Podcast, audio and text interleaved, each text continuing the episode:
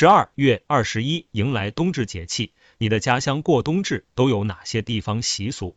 吃什么才有冬至仪式感？著作权归作者所有。商业转载请联系作者获得授权，非商业转载请注明出处。家乡山东冬至要吃饺子，说不吃饺子会冻耳朵。早上坐车，司机师傅张家口的，他说他们那儿流行冬至前一天就守冬，吃饺子炖骨头。所以意识到第二天是冬至后，他们昨天晚上还专门赶在超市面前去买了排骨。其实冬至这一天和太阳的关系，很多古老的民族都已发现。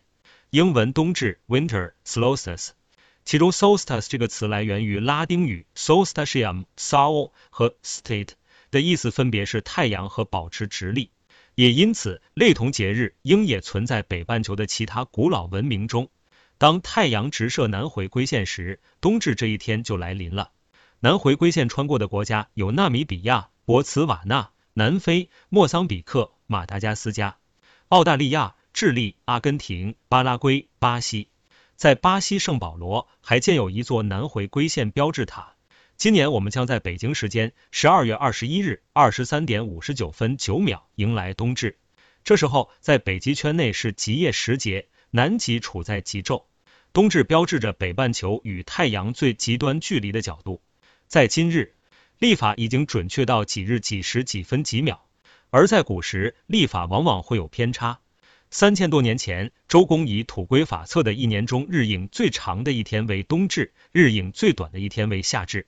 也正是利用土圭法，他测出洛邑（今洛阳市）是天下的中心，令洛阳成为日后十三朝古都。当然，这种测量方法。往往都会出现一定误差。每年在冬至这天，朝廷掌管天文历法的机构均要定时定点观测太阳的位置，并与前一年观测的结果相对照，从而确定当年的时间长度是否与黄道相符。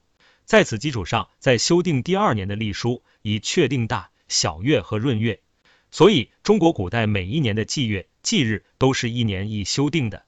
当时的人们以冬十一月为正月。以冬至为岁首过新年，周礼中规定了以冬至日，至天神人鬼和至五方地及日月星辰与交谈的祭祀仪式。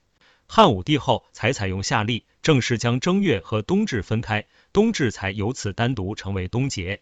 当时冬至还是国家法定节假日，冬至当日，朝廷上下要放假休息，军队待命，边塞闭关，商旅停业，亲朋好友相互拜访赠礼。《后汉书》记载，冬至前后，君子安身静体，百官绝事，不听政，则及臣而后省事。《晋书》则记载，为晋冬至日受万国及百僚称贺，其意亚于正旦。唐宋时，以冬至和岁首并重。南宋孟元老《东京梦华录》十一月冬至，京师最重此节，虽至贫者，一年之间积累假借，至此日更易新衣，备办饮食，享祀先祖。官放官铺，庆祝往来，一如年节。到了清代，每年的元旦、冬至和皇帝的诞辰，又成为三大节贺朝。清家录中称冬至大如年。当时的旗人会于冬至日五更时分，邀请本家嫡亲姑表及挚友齐聚庭院席地而坐，用矮桌供上天地马或牌位，祭天并祭祖宗杆子。祭罢，亲朋围坐吃白肉，这种白肉谓之神鱼。时至今日，我们仍保留了北方吃饺子、馄饨，南方吃汤圆的习俗。而如四川、重庆等地，则在冬至这一日喝羊汤。《易经》中一阳来复，或许可以说明我们对冬至的感受。这是春天的到来，新年的伊始。民间亦有俗话说：“吃了冬至面，一天长一线。”另外，冬至开始数九，冬至日也就成了数九的第一天。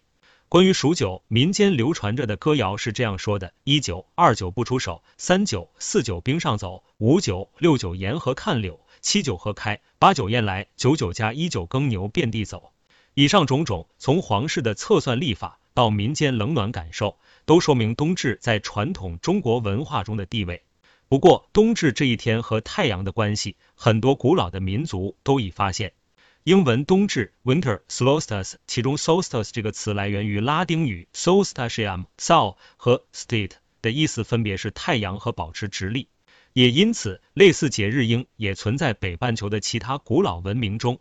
在英国，三处巨石做成的遗址一直被古代居民视为富有信仰的圣约。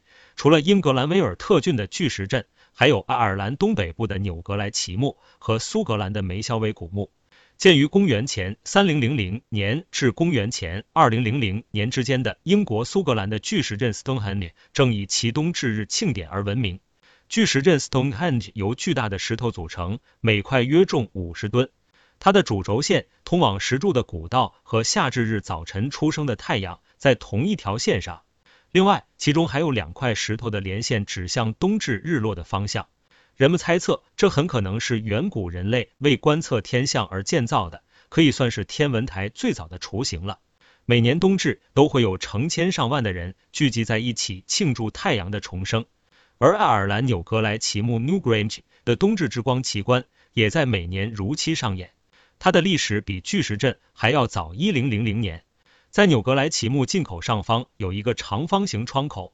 每年仅在冬至前后五天，十二月十九日至十二月二十三日的拂晓，阳光才干透过这个窗口，照耀到到墓室内部的石块。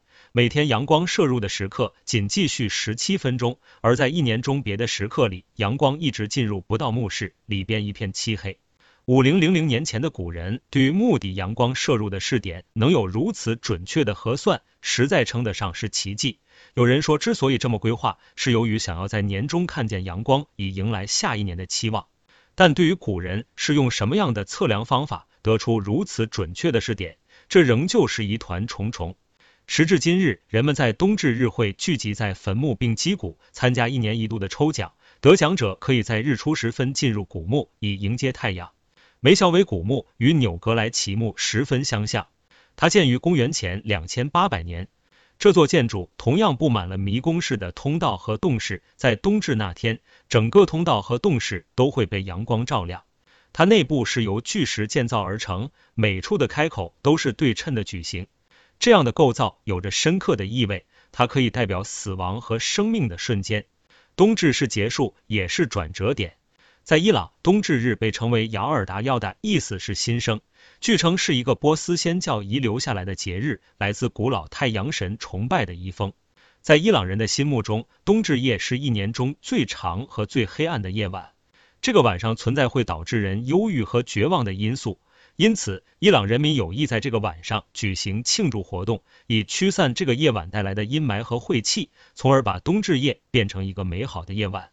根据习俗，冬至夜所有人都不应独自度过。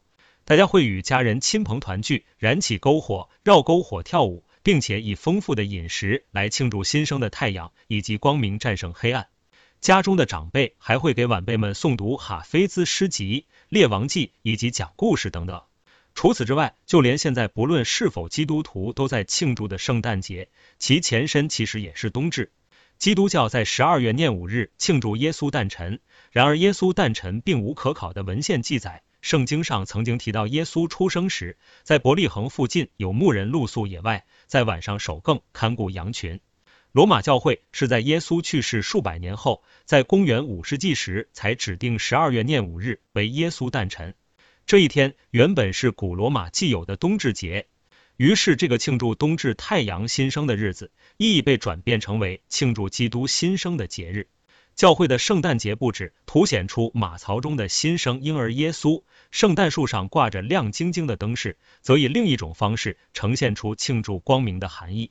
而犹太教的光明节 Hanukkah 也是在十二月下旬，其虽然结合了献殿的传说，但它的时间点以及纪念的方式，在 Menorah 烛台上一天点一支蜡烛，连续八天，都暗示了它是个起源于冬至的节日。这么看起来，冬至真是个值得普通同庆大日子。今年的冬天似乎格外冷，但不论如何，过了冬至，每一天的阳光都会比前一天更多一些。世事轮回，不过如此。